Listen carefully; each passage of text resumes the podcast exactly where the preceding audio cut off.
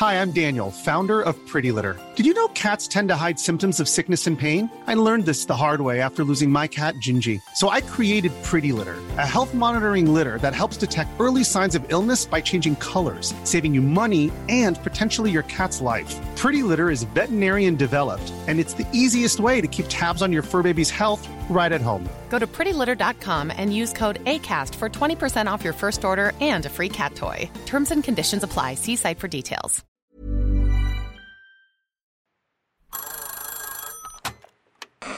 Hola. Hola. Hola. Hola, hola. ¿Estás ahí?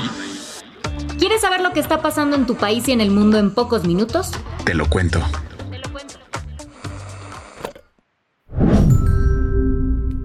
Hoy es jueves 31 de agosto de 2023 y estas son las principales noticias del día. Te lo cuento. Xochil Gálvez será la candidata de la oposición ahora que el PRI anunció que respaldará su candidatura única.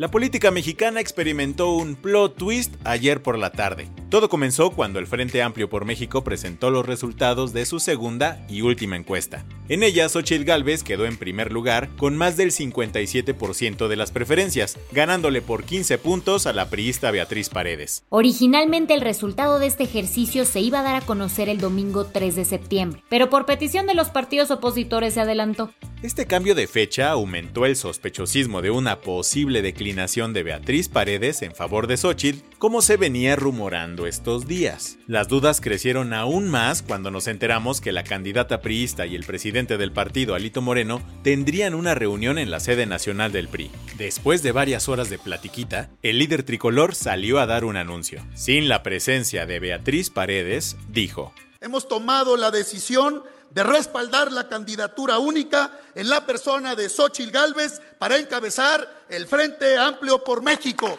Esa es la decisión que hemos tomado todos y cada uno de los que estamos aquí. Aspiramos a ser la opción política más fuerte de cara al proceso electoral del próximo año. Y ello nos va a dar la fuerza y la fortaleza para sacar a Morena, para sacarlos del poder y rectificar el rumbo de la nación. Además, Alito se tomó un momento para echarle flores a la senadora priista diciendo que Nos honra que nuestra compañera Beatriz Paredes Rangel haya llegado hasta esta última instancia. Para nosotros, Beatriz Paredes es un referente de todas las cualidades que idealmente debería tener una persona para practicar la política. Líder, elocuente, congruente, sagaz y muy combativa. ¿Y qué dijo Beatriz al respecto? Al cierre de esta edición no había realizado una declaración. Tampoco se había pronunciado Xochitl, quien se convertiría en la coordinadora del Frente Amplio por México hasta que la ley electoral permita llamarla precandidata presidencial. Con esto, ya no hay necesidad de realizar la consulta que estaba programada para el domingo y serviría para definir a la ganadora. Sin embargo, en su mensaje de ayer, Alito Moreno no aclaró si se realizará este ejercicio o no. ¿Qué más hay? Este miércoles hubo otro golpe de Estado en África, esta vez en Gabón. Todo comenzó la madrugada de ayer, cuando se conocieron los resultados de las elecciones presidenciales del sábado pasado. La victoria electoral se la llevó el actual presidente Ali Bongo, que cumplirá su tercer mandato. Desde 2009 Ali tomó las riendas de la nación, tras reemplazar a su papá Omar Bongo, que fue presidente desde 1967. Estos resultados desataron un caos, pues el principal candidato opositor, Albert Onda, calificó las elecciones como fraudulentas. Observadores internacionales también dijeron que no hubo garantías democráticas en el proceso. En esas acusaciones estábamos, cuando varios militares se apodaron de las calles. Fue ahí cuando la cúpula militar anunció el golpe de Estado, la disolución de todas las instituciones del país y la anulación de las elecciones. Los militares que ahora ocupan de facto el poder también detuvieron a Libongo, que permanece en su casa, así como a su hijo y a seis funcionarios. Para la noche, los militares anunciaron que el general Brice Oligui Nguema, jefe de la Guardia Republicana, era el nuevo líder de Gabón. La comunidad internacional ha criticado este golpe de Estado en África, el noveno que ocurre en el continente desde 2019. Las que tienes que saber. López Obrador no suelta su idea de que los ministros de la Suprema Corte sean electos por voto popular. ya había dicho que un mes antes de dejar el poder mandaría al Congreso una iniciativa para reformar al Poder Judicial. Ayer insistió en la idea, pues según él... Yo no veo más que una renovación tajante, que se lleve a cabo de manera democrática, que sea el pueblo de México el que resuelva sobre esto. En las urnas. En las urnas, sí. Y que sea el pueblo el que decida. El tema es que para septiembre del 2024, cuando planea mandar el proyecto, el Congreso ya tendrá sus nuevos legisladores. Por eso dijo ayer que todos los candidatos a diputados de Morena se deben comprometer a aprobar una reforma constitucional que logre su cometido. Aunque si así no se logra, AMLO tiene un plan B, realizar una consulta popular después de las elecciones de 2024.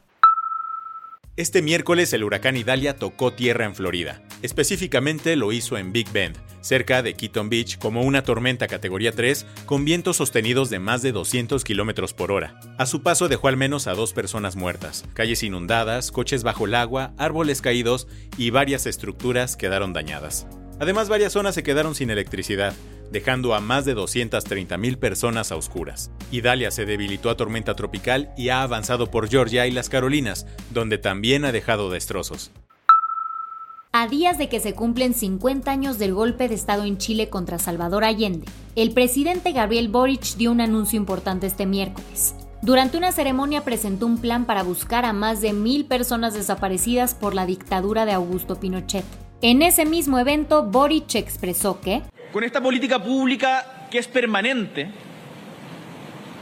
nos hacemos cargo como Estado, no solo como gobierno, como Estado, de hacer todo lo que esté a nuestro alcance e ir corriendo las barreras de los que nos han dicho que es posible para esclarecer las circunstancias de desaparición y o muerte y el destino final de las y los compatriotas víctimas de desaparición forzada.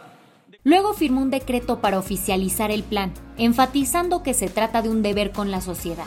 Durante el régimen de Pinochet entre 1973 y 1990, más de 1.400 personas fueron desaparecidas en Chile. De ellas, solo 307 han sido identificadas.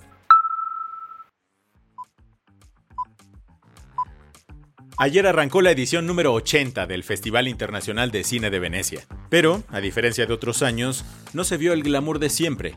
Esto porque las huelgas de actores y guionistas de Hollywood, que llevan unos meses, están alterando la entrega. ¿Cómo? Han provocado la ausencia de varias estrellas y llevaron a que la película original que iba a inaugurar el festival, Challengers, protagonizada por Zendaya, fuera sustituida. Así, la producción que abrió el evento fue el drama italiano Comandante, dirigido por Eduardo De Angelis. A esto súmale que el evento también estará ambientado por otra polémica, pues asistirán tres directores que traen encima acusaciones sexuales.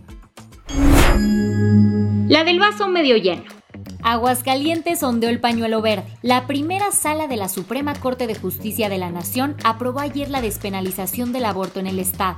Esta histórica decisión, respaldada por cuatro votos, determinó que el aborto autoprocurado y consentido ya no será considerado delito en dicha entidad. El Grupo de Información en Reproducción Elegida celebró esta victoria y recalcó que forma parte de una estrategia más amplia para garantizar el acceso al aborto en todo México. Además, el grupo dejó claro que este logro no se hubiera conseguido sin un amparo promovido por diferentes organizaciones feministas del Estado. Con esto cerramos las noticias más importantes del día. Yo soy Andrea Mijares. Y yo soy Baltasar Tercero. Gracias por acompañarnos hoy en Te lo Cuento. Nos escuchamos mañana con tu nuevo shot de noticias. Chao.